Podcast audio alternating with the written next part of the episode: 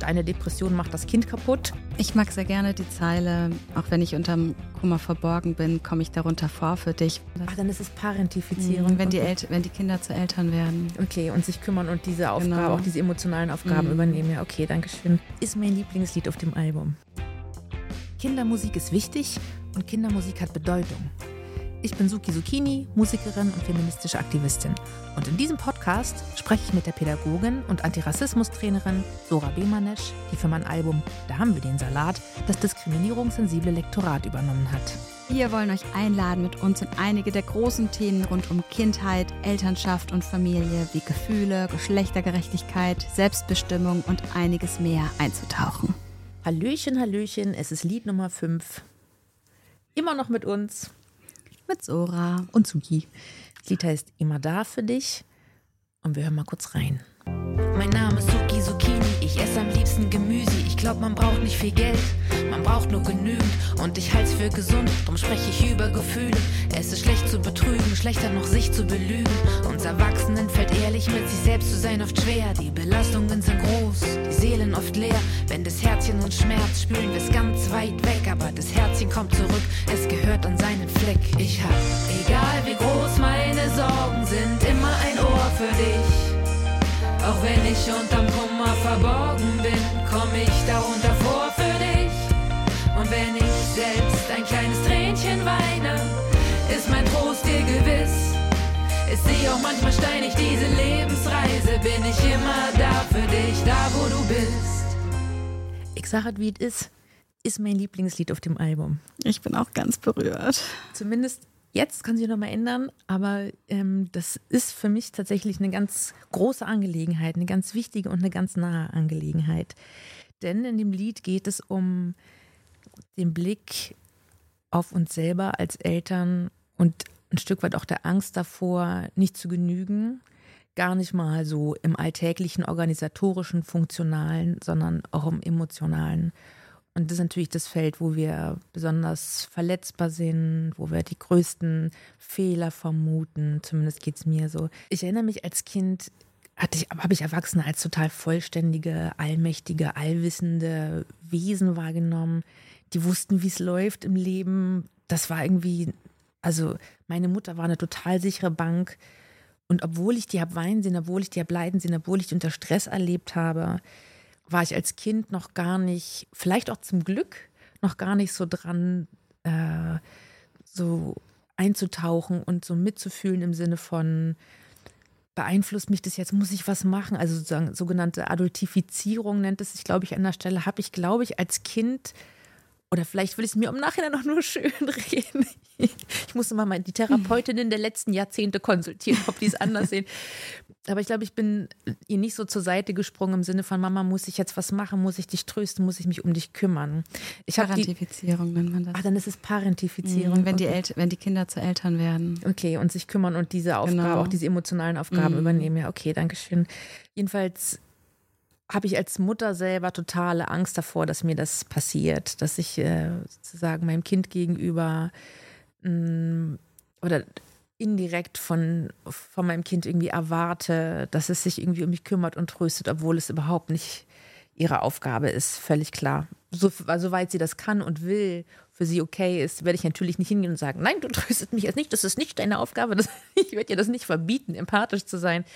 Aber es soll natürlich nicht die Aufgabe sein. Und vor allen Dingen für Eltern, die krank sind, psychisch, chronisch, wie auch immer die Dinge sozusagen Beeinfluss nehmen auf unsere Verantwortungsübernahme als Erwachsene, ist das natürlich nochmal besonders fragil und besonders verletzlich. Und ich habe ähm, äh, auch schon an verschiedenen Stellen darüber gesprochen, dass ich ähm, lange Jahre Depressionspatientin war, ähm, meine Diagnose habe, ähm, auch eine Borderline-Diagnose habe. Beides ist ganz gut zur Ruhe gekommen in den letzten Jahren. Das war auch viel Arbeit, aber so, das kann ich für mich sagen, dass das sozusagen ich dem ein Stück näher gekommen bin, da wieder auch mich hinaus zu bewegen, also mich nicht gelernt habe, mich, mich nicht zu stark damit zu identifizieren und es auch wieder ja sozusagen noch andere Sphären in meinem Leben zu entdecken und nicht nur das. Aber es gab Phasen, vor allen Dingen als ähm, in den ersten Jahren der Mutterschaft, wo ich schon auch echt ganz schön am Arsch war und es mir auch echt richtig schlecht ging und ich auch viel Unterstützung brauchte von außen. Und die Angst war natürlich immer da, dass das Kind darunter leidet, da irgendwie traumatisiert wird ähm, und Verantwortung übernimmt oder Dinge erfährt, die ich ihr natürlich in ihrem jungen Leben überhaupt nicht so zumuten will. Und es gab auch vereinzelte Stimmen, die sozusagen diese Befürchtung befeuert haben.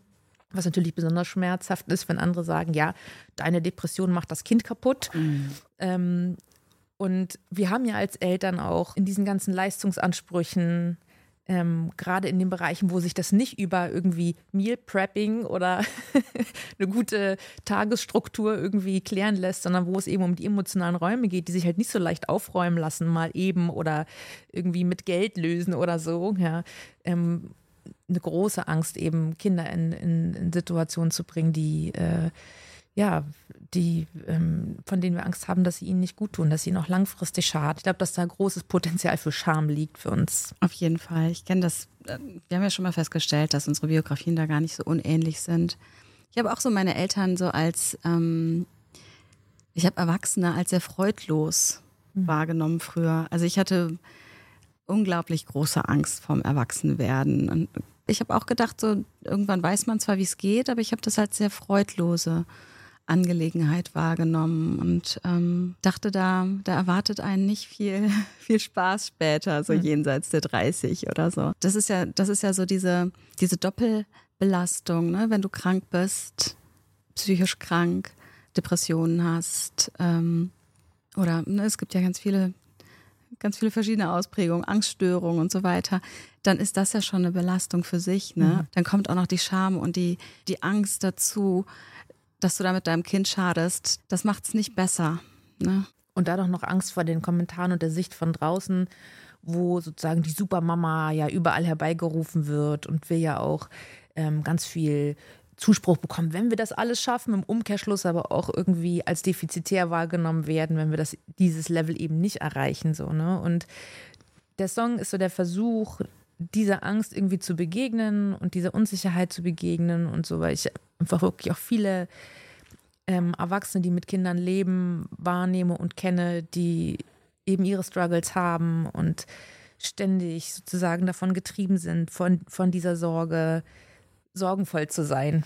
Ja, das Lied versucht sozusagen, das aufzugreifen und eben nicht über Schuld und Scham oder Perfektionismus oder Leistung zu gehen, sondern zu sagen, ja, es ist so, auch ich bin traurig, auch ich bin desorientiert, auch ich bin unsicher, auch ich äh, weine, auch ich bin nicht immer am Start, aber ich bin trotzdem immer am Start. So, also diese Gleichzeitigkeit oder uns alle, uns Erwachsene, die für Kinder Sorge tragen, daran zu erinnern, wir sind ja trotzdem da. Also das war sozusagen mein, mein Happy Ending, so bis zu dem Zeitpunkt jetzt, dass ich dennoch sagen kann, ja, das Kind hat meine Depression erlebt äh, in jungen Jahren, aber das Kind hat auch erlebt, wie ich da wieder rausgekommen bin, so und dass es möglich ist und wer auch immer mit welcher Zeitlichkeit da sozusagen in der eigenen Biografie stattfindet. Manche, manche, manche stecken noch mittendrin, manche sind schon durch, manche sind wieder an dem Punkt. Ja, es gibt ja keine lineare ähm, Erzählung und keine lineare Entwicklung in der Art. Aber genau, für mich ist es auf jeden Fall so zum jetzigen Zeitpunkt. Und ich weiß auch mit dieser Sicherheit, selbst wenn ich irgendwie mal wieder eine Episode haben sollte oder so, ich habe es ja schon mal erlebt, dass es wieder rausgeht. Und mhm. wenn es einmal geklappt hat, wird es auch ein zweites Mal klappen. Und diese, ja, das Lied, ähm, ja, versucht sozusagen diese, ähm, diese Ängste den Kindern zu vermitteln, zu sagen, wir sind da an der Stelle eben auch ähm, bedürftig uns selbst gegenüber und wir haben merkwürdige Strategien, um damit umzugehen mitunter. Ne? Also da sind natürlich so ein paar kleine Formulierungen versteckt. Also wenn ich irgendwie sage, dass, äh, wenn das Herzchen und Schmerz spülen wir es ganz weit weg, so dann ist das natürlich in meiner Schreibintention, spreche ich da über den, über den Konsum von Alkohol zum Beispiel. Mhm. Ne? Ähm, aber man kann das Herzchen nicht wegspülen. Man, es kommt zurück, es gehört an seinen Fleck. So, wir können das vielleicht versuchen, momentan ähm, zu unterdrücken oder uns irgendwie abzulenken oder uns zu berauschen oder irgendwie sonst wie zu kopen. Aber davon gehen die Probleme nicht weg und das wissen wir auch und das meine ich auch mit diesem, wir haben Schwierigkeit mit uns selber ehrlich zu sein, weil wir wissen, wie viel Arbeit das ist, wenn wir mit uns ehrlich sind und so die ähm, Ablenkungsmanöver warten überall in der Welt auf uns und wir können uns an allem Möglichen bedienen und irgendwo hier und da mitsurfen, um uns nicht mit uns zu befassen. Also, aber meine Erfahrung ist auf jeden Fall, am Ende bist du immer wieder auf dich zurückgeworfen, auch aus guten Gründen. So.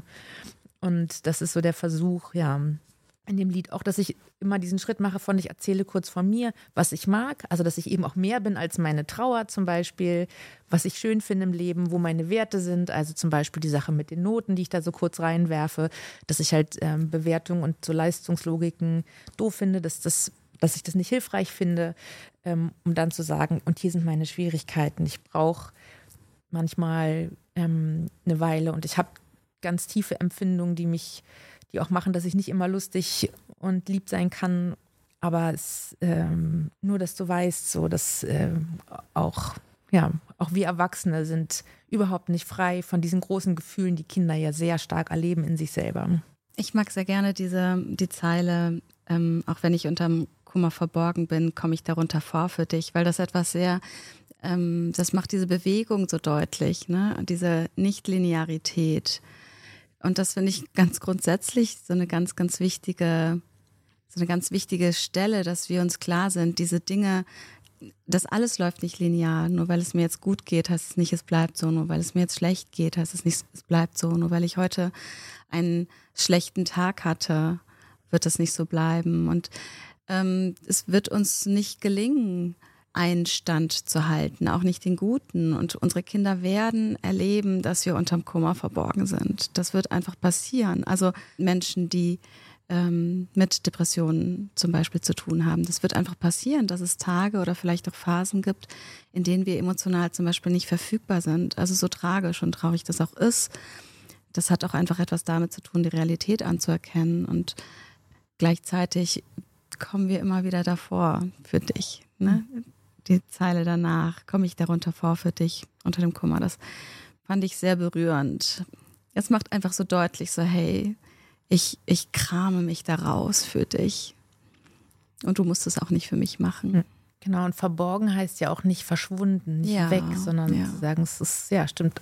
Ja, schön, dass, dass du das äh, auch so gelesen hast. Es gab eine Zeile, da hast du mich gebeten, nochmal nachzugehen und ein bisschen hoffnungsvolle Perspektive noch zu integrieren. Es hieß ursprünglich, ist sie auch steinig, diese Lebensreise? Und du hast gefragt, ob sich ein manchmal einbauen ließe. Passt da ein manchmal ein? genau.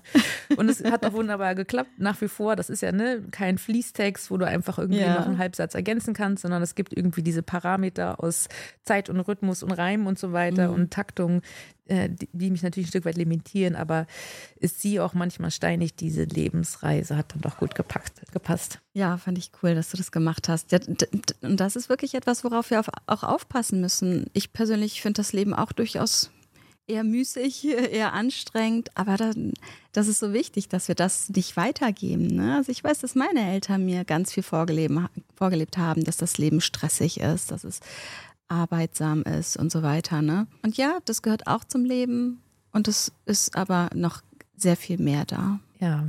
Und eine andere Stelle, da ähm, stand im Original, uns Erwachsenen fällt ehrlich mit sich selbst zu sein oft schwer, die Kalender und Konten sind voll, die Seelen oft leer. Und dann hast du draus gemacht? Äh, dann habe ich daraus gemacht, die Belastungen sind groß. Statt die Kalender und Konten sind voll ne? Genau. und die Seelen leer. Mhm. Mein Gedanke dazu war, dass es eben, ja, das hat ein bisschen was mit Kapitalismus und Klassismuskritik zu tun. Diese Verknüpfung, die wir auch oft behaupten, ne? wenn wir viel arbeiten, also volle Kalender sind auch die Konten voll. So dieses viel Arbeit bedeutet viel Erfolg. Ähm, wenn man nicht Erfolg hatte, hat man wohl nicht genug gearbeitet oder wenn man irgendwie viel gearbeitet hat, kann man sich dann auch irgendwie so was, was Großes gönnen und das, die Rechnung geht nicht auf. Es gibt jede Menge Menschen, die sehr, sehr viel, sehr, sehr hart arbeiten und die Konten sind trotzdem nicht voll davon. Und man kann auch nicht davon ausgehen, dass bei allen Familien die Konten voll sind. Das hatte ich angemerkt. Und das hast du sehr, sehr schön gelöst, finde ich. In, das, in, die, in die Belastung umzuwenden, ja, genau. Meine Intention mhm. war natürlich nicht, dieses Bild zu stärken, von wegen, wer viel arbeitet, wird auch reich. Ja, das weiß ich nicht. Aber in, um meine Intention geht es ja an der Stelle mhm. nicht, weil es geht ja darum, wie es gelesen werden kann. Und ähm, genau, deswegen war das auch, ähm, das war so wirklich so einer dieser vielen kleinen Momente, wo ich dachte, ach, siehst du, genau dafür braucht es irgendwie diese Expertise und diese Draufsicht, um das sozusagen von meiner persönlichen, auch wenn das ein persönlicher Song ist und ein persönliches mhm. Album ist, aber trotzdem geht es ja darum, dass Menschen da mit unterschiedlichen Lebenserfahrungen und Werten und äh, Kenntnissen und Bildern und auch Gefühlen und Schmerzen irgendwie draufschauen und das hören und ich dann natürlich nicht in, in dieser Weise mhm. diese Erzählung von wer hart arbeitet, wird auch reich und das sind die Leute, die ihre Kinder dann zugunsten ihrer eigenen Karriere irgendwie hinten dran lassen, auch wenn das mhm. natürlich eine Realität ist, die mir auch vorschwebt lebt, so wo. Das existiert, ne? Und gleichzeitig, ja, also es dient uns nicht, solche solche Stereotype und Bilder zu bedienen, gerade was Karriere angeht im Kontext von Elternschaft. Ne? Also wenn wir das fast jetzt aufmachen wollten, ne, dann äh, könnten wir eine eigene Folge dazu machen. Was bedeutet das überhaupt, Karriere zu machen? Wie sehr steht das Müttern zur Verfügung? Welchen Müttern steht es zur Verfügung und so weiter? Ne? Aber gerade im Kontext von diesem Thema, ne, Depressionen oder psychische Gesundheit, ist ja auch wichtig auf dem Schirm zu haben, dass Depressionen ganz oft einfach schlicht wirtschaftliche Gründe haben. So, ne? Also Armut oder existenzbedrohliche ungleiche wirtschaftliche Verhältnisse, die können so eine Krankheit begünstigen. Das ist ja nicht willkürlich. Das ist etwas, worüber wir auch viel zu selten sprechen, dass Depressionen eben nicht willkürlich sind. Wir sind so weit, dass wir sprechen, dass, es, dass wir es normalisieren, dass wir darüber sprechen, wenn wir in Therapie gehen, zumindest zunehmend machen wir das. Es ist nicht mehr so ein totales Stigma, aber dass es einfach politische Gründe hat, auch wer an Depressionen erkrankt, wer auch Unterstützung bekommt und so weiter. Naja, das war mir auf jeden Fall in dem Kontext irgendwie wichtig. Ja, unbedingt. Es gab noch einen anderen Punkt, das sind so viele kleine, das eigentlich müsste ich es nochmal noch weiter auswälzen, auch wenn dieser, wenn dieser Begleitheft-Podcast schon ganz viel ermöglicht, um irgendwie mitzuteilen, worum es mir da in den einzelnen Stellen ging. Eigentlich müsste ich da wirklich so Zeile für Zeile, vielleicht schreibe ich nochmal irgendwann ein dickes Buch darüber. Aber zum Beispiel diese eine Stelle, wo ich sage, was sagen, also ähm, ich möchte euch fragen, was euch meine Lieder sagen. Da geht es mir um so eine, eben nicht darum, jetzt irgendwie Hits zu produzieren und dann gehen wir damit richtig durch die Charts und so. Natürlich will ich, dass alle Leute, die an dieser Platte mitgewirkt haben, gut bezahlt werden für ihre Arbeit und ich freue mich natürlich auch, wenn es erfolgreich ist im Sinne von viele Leute hören es. Ähm, aber es geht mir nicht darum, irgendwie Produkte zu schaffen, die dann krass aufwendig äh, und zahlenstark wegkonsumiert werden, sondern mich interessiert tatsächlich, was machen Kinder mit diesen Songs. So, ich finde es immer schön, wenn ich die Gelegenheit habe, mit Kindern bei Konzerten oder auch anderen Gelegenheiten oder so. Ich werde doch immer mal wieder in der Stadt erkannt oder so. Jetzt gerade am Wochenende war ich im Theater, ähm, Kindertheater und da war auch ein Kind. Also, bist du so Kini? Und dann, aber dann, das, dann mehr, viel mehr wollte das Kind gar nicht sagen. Ich hätte ich dann so direkt tausend Fragen, was ist dein Lieblingslied und warum und so weiter. Aber das Kind war dann nicht so auskunftsfreudig und war einfach mit der Info, ja, richtig erkannt, äh, schon irgendwie bedient. Aber tatsächlich freue ich mich über jede Gelegenheit, wenn Kinder sagen, was sie da drin erkennen und was sie lesen. Der Podcast soll ja auch sozusagen dazu anregen, wirklich auch den eigenen, also ne, so wie ich über meine Ideen zu den Songs spreche, sind deren Ideen zu den Songs äh, genauso wichtig. So ne? und ähm, deswegen ist das wirklich was, was mich interessiert? So, ne, wie, was macht ihr damit? So hilft, ist das irgendwie hilfreich? Ist das irgendwie sinnvoll? Und so, ne, die Party ist super, alles schön und gut, aber lass uns wirklich gucken, ob wir da, wie wir noch andere Schätze in uns freilegen und andere große Gefühle zulassen können. Mir geht es ja auch so. Ich bin ja auch voll mit diesen großen Gefühlen. Viele von euch sind voll mit den großen Gefühlen. Und lass uns irgendwie zusehen, dass wir die Dinge in uns kultivieren und stärken, die uns helfen, uns zu orientieren in dieser Welt, in diesem Leben, in dieser Gesellschaft. Deswegen war auch so vielleicht fast ein bisschen zu kurz, aber dieser Moment da drin, das Thema Religion einmal kurz aufzumachen, weil ich das, ähm, ich habe da immer so ein bisschen Berührungsängste, weil ich eben nicht gläubig bin und da aber ganz oft, ähm, ich will nicht sagen neidvoll, aber schon mit so einem krassen Respekt von, wow, ihr habt das, ne? Manchmal Menschen irgendwie sehe, die so in so Glauben verankert sind und da auch irgendwie echt Kraft drin finden und das ähm, genau, da einfach einen starken Bezug haben, einen starken Faktor in sich haben, so einen Faktor von, ja, wieder aufstehen können oder dran festhalten können und so. Und das war so der, mein mini kleiner Moment, das einmal so kurz reinzuwerfen, zu sagen, guck mal, ich weiß, da gibt es Leute, die strugglen auch und die haben dann irgendwie Gott für sich zum Beispiel, mhm. um sich daran wieder aufzurichten oder zu wissen, daran können, daran daraus können sie was schöpfen so. Und deswegen war es mir wichtig, so mit einem klitzekleinen Fünkchen das Thema, was eigentlich so groß ist, zumindest in einer halben Zeile irgendwie einmal stattfinden zu lassen, sagen, ähm, wie auch immer Gott benannt ist, wie auch immer Gott sozusagen integriert wird ins Leben oder wie wir oder wie sich Menschen in Gott integrieren oder wie auch immer das funktioniert. Ich weiß es ja nicht so genau, ich zumindest dem Gefühl nach nicht. Aber ich weiß, es existiert und ich habe da großen Respekt davor und finde das schön und finde das auch wichtig im Kontext von, von mentaler Gesundheit und überhaupt von Lebenswillen und Lebensbejahung irgendwie auch zu, das zusammenzudenken so, oder zusammenzufühlen. Ja, das hatten wir ja schon mal festgestellt vor längerer Zeit, ne? dass das ist so diese Sehnsucht oder diesen Neid, der aber gönnt. Ne? so, wow, wie muss das sein? Da immer so eine so eine Geborgenheit zu empfinden. Und in meinen Elternkursen starte ich tatsächlich mit einem religiösen Verweis, den ich aber ganz äh, unreligiös meine als Atheistin. Ähm, das hat Margot, Margot Käßmann mal gesagt. Ähm, und das habe ich schon so oft gesagt und das fällt mir bis heute schwer, es zu sagen, ohne dass meine Stimme anfängt zu wackeln, weil mich das so berührt. Die hat mal gesagt, ähm, ich weiß, dass ich niemals tiefer fallen kann als in Gottes Hand. Hm. Und ich war so, boah, hm. krass. Und ähm, ich wünsche mir das tatsächlich, deswegen starte ich damit, ich wünsche mir das für unsere Kinder, dass, dass wir diese Hand sind für unsere Kinder. Dass wir als Eltern diese Hand sind. Und ich glaube, dass das möglich ist in all unserer Unperfektion. Also ganz viel von unserem Scheitern, wenn man es denn so nennen will, von dem, was uns mal besser und mal schlechter gelingt. Das gelingt uns regelmäßig nochmal deutlich schlechter, weil unsere Scham und unsere Schuld so schwer auf uns wiegen. Ich glaube, dass, es, dass wir da ganz viel lernen können und ganz viel wachsen können, damit wir da auch viel besser für unsere Kinder da sind. Ja, und ja, deswegen war ich auch wirklich sehr, sehr berührt von diesem Lied, weil da auch einfach so, wenn man das auch einfach so raushört, so, boah, ich, ich, ich bin dran, mein Kind, ich bin dran, ich kümmere mich darum. Und das ist natürlich unsere Aufgabe, ne? Also wir müssen uns darum kümmern dann natürlich. Und vor allen Dingen um uns. Ja, ja, ne? um ja, uns selber, genau, genau das meinte ja. ich, ne? Und natürlich auch nach Wegen suchen, ne? Wie können, wenn, also wenn ich nicht an Gott glaube, was ich nicht tue, wie, wo falle ich denn? Also, ne, wo, wo, woraus ist die Hand gemacht? Genau, ne? Und da gibt es natürlich auch Wege. Ne? Also da habe ich auch schon ganz viel entwickelt und gefunden. Das ist und das ist Arbeit. Und das ist manchmal einfach irgendwie so, ein, so, ein, so eine Sehnsucht oder auch so eine, ähm, auch ein Hadern. Das darf man ja auch. Ne? Irgendwie ist, das ist nun mal die Realität. Es gibt Menschen, die müssen mehr Arbeit in sich reinstecken und in das eigene Wohlbefinden. Das ist einfach so. Und gleichzeitig glaube ich, dass da auch ganz viel erwachsen kann. Also ich, also ich habe so die ein oder andere Freundinnenschaft, wo ich irgendwie denke, so, boah, ich glaube, es wird dir eigentlich ganz gut tun, da mal ein bisschen in die Arbeit zu gehen.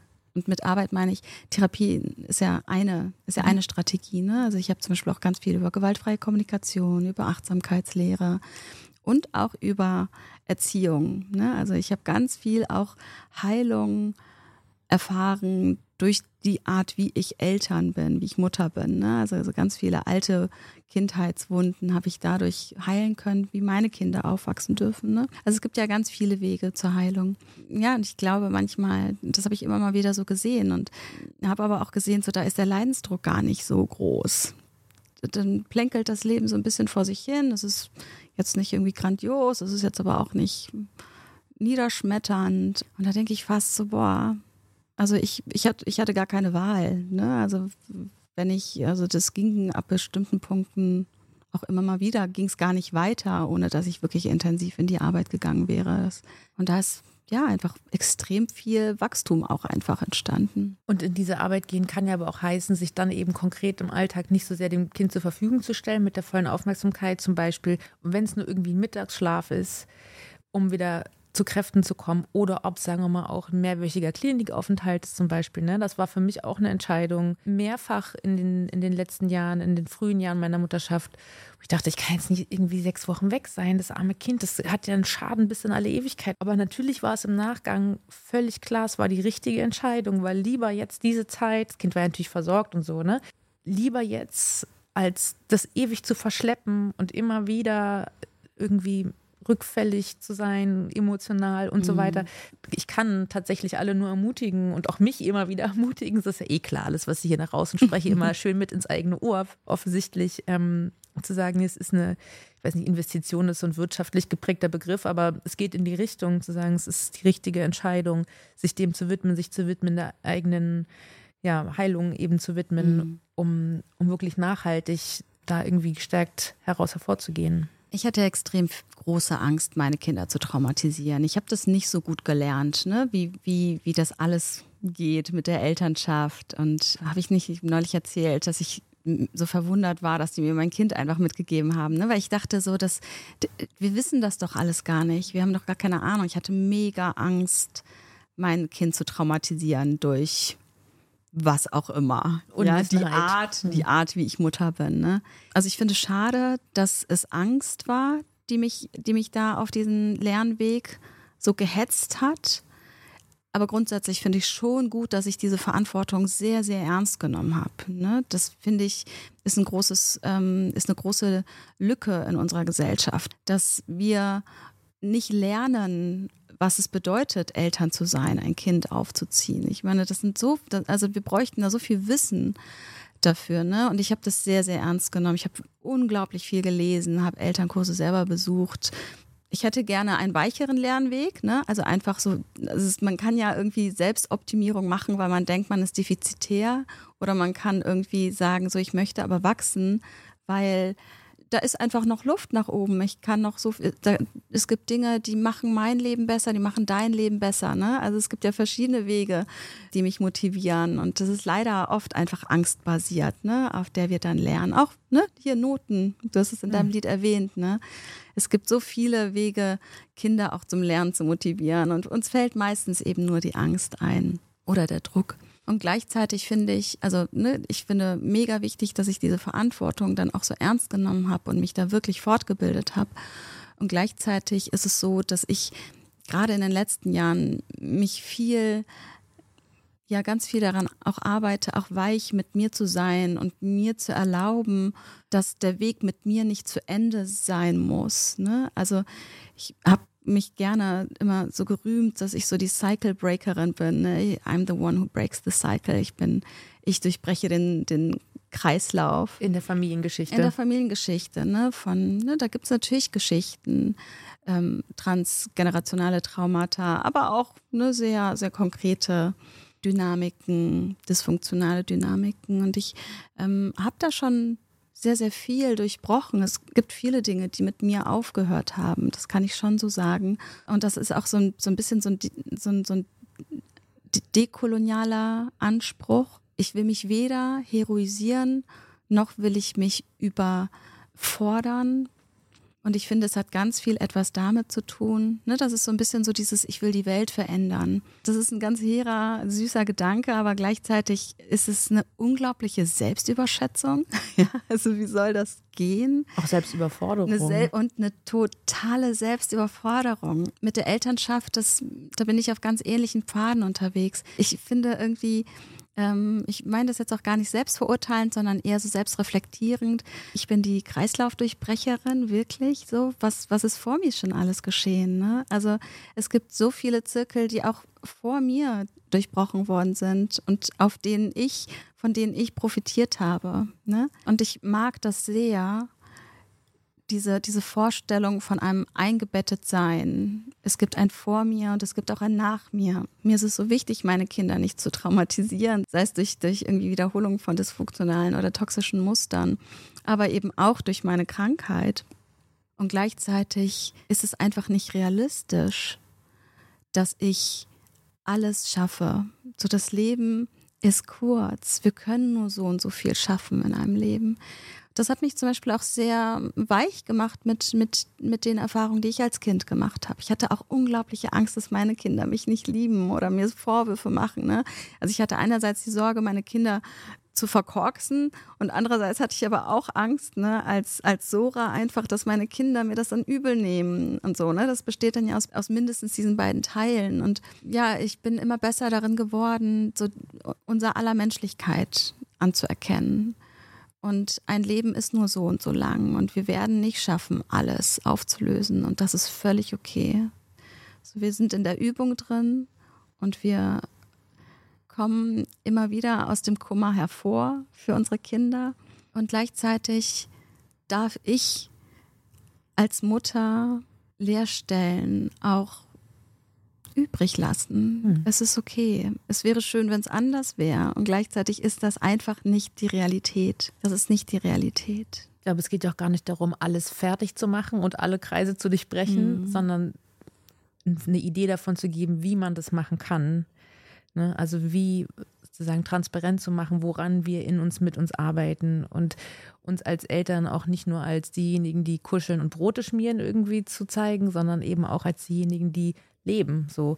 Und du sagst, das Leben ist kurz, das Leben ist aber auch voll lang. Also wir mhm. haben auch richtig viele Gelegenheiten. das ne? stimmt. Ähm, Im besten Fall, niemand weiß wie lang. Ähm, das ist ja ein, das, ein großes Mysterium für uns alle. Das äh, eint uns ja. Ähm, dass wir nicht wissen, wie viel Zeit und welche Zeit wir haben, unter welchen Umständen wir Zeit haben, aber wir haben irgendwie Zeit. Und genau, das ist auch, denke ich, ein Stück weit, was das Lied versucht zu transportieren, zu sagen, ich äh, ich bin noch nicht so gut darin, alles perfekt zu vermitteln und alles verständlich zu machen, aber ich bin dran. Und ich sag's dir auch, es ist nichts, was du irgendwie erst ab 18, sowieso die mm. absurdeste Zahl der Welt, ja. ab 18 ist völlig random. Oh wei, oh wei. Okay, so ab jetzt bist du erwachsen. Ab jetzt, jetzt musst du Steuern zahlen und darfst wählen und das Dinge tun. Oh wei, ja gut. Ähm, alle Verantwortung auf einmal bumm da. Ähm, nein, genau, aber sozusagen dieses reinwachsen in ähm, das Reinwachsen ins Wachsen letzten Endes. Ja, und einfach wirklich auch diese, das mag ich auch sehr an dem Lied, das, das, das transportiert wirklich die Menschlichkeit. Und ich glaube, das ist das, was wir auch einfach nicht gesehen haben. Also es gibt so viele Memes im Internet, so dieses, boah, Erwachsensein, ne, it's a trap. Ja. So, geh nicht dahin. Ja, wirklich, wir, wir, sind ja nicht so aufgewachsen. Wir haben, wir haben ein völlig anderes Konzept von Erwachsensein ja. gehabt. Ne? Ja. Also, und dass wir irgendwie äh, jetzt selber erwachsen sind und irgendwie feststellen, so, ey, ich habe eigentlich immer noch gar keinen Plan von, aber wann fängt denn das jetzt an? ne? Und ich mag das sehr, dass, dass wir so in unserer Menschlichkeit einfach für unsere Kinder auch bezeugbar sind. Ne? Und ich glaube, das ist zum Beispiel etwas, wenn ich sage, ich habe Erwachsene immer als sehr freudlos erlebt. Und ich glaube, das hatte schon auch viel damit zu tun, dass es einfach viel mit Ackern zu tun hatte, ne? aber eben auch viel damit, dass, dass man nicht gezeigt hat, wenn es einem schlecht ging. Aber wenn es einem trotzdem schlecht ging, was bedeutet das? Dann war man halt einfach nur als Zombie verfügbar. Mhm. Wenn man nicht mit, mit, der, mit der Lebendigkeit, die ja auch eine, also die auch Traurigkeit oder Wut ja auch in sich trägt, ne? wenn man dafür nicht, ähm, nicht sichtbar ist, womit ist man dann sichtbar? Ne? Dann ist man nur mit dieser, mit diesem, mit so einer, mit so einer Hülle sichtbar. Ne? Das ist das Gegenteil von Lebendigkeit. Und ich kenne das sehr, sehr gut. Also meine Depressionen die, die übersetzen sich ganz viel damit, dass ich zum Zombie werde, sage ich immer. Ne? Also das ist so ein weiter funktional bleiben. Funktional bleiben. Aber die Leere ist ja, da. Wirklich ja, eine ganz, also ich fühle mich da wirklich nicht wie ein lebendiges Wesen. So und das ist, das ist ein Struggle. Ne? Und gleichzeitig ist es so, manchmal ist es auch okay, das anzuerkennen, dass das ein Struggle ist und dass es nicht immer eine sofortige Lösung gibt. Es gibt Prozesse, die man anstoßen kann und die man, ich finde, wenn man Kinder hat, auch wirklich, das ist die Verantwortung, die ja. dann auch anzustoßen ja. und da in der Arbeit zu bleiben. Und gleichzeitig, wir dürfen strugglen. Wir dürfen keine Lösung haben. Und ich glaube, es ist einfach wichtig, dass wir für unsere Kinder als Menschen sichtbar und bezeugbar sind in unserer Lebendigkeit, in der Ambiguität des Lebens auch. Ne? Deswegen fand ich das fand ich auch wichtig, dass wir schreiben, manchmal ist das Leben steinig. So. Ich ähm, finde, das, Le das Leben ist so unglaublich vielfältig und, ähm, und eigentlich ist das das Wichtige, dass, dass das sein darf. Dieser Podcast entstand in Zusammenarbeit mit Universal Music, Schnitt und Sound, Charlotte Simon, Aufnahme Nina Erdin. Beratung André Hofer, Covergestaltung Camilla Klotz.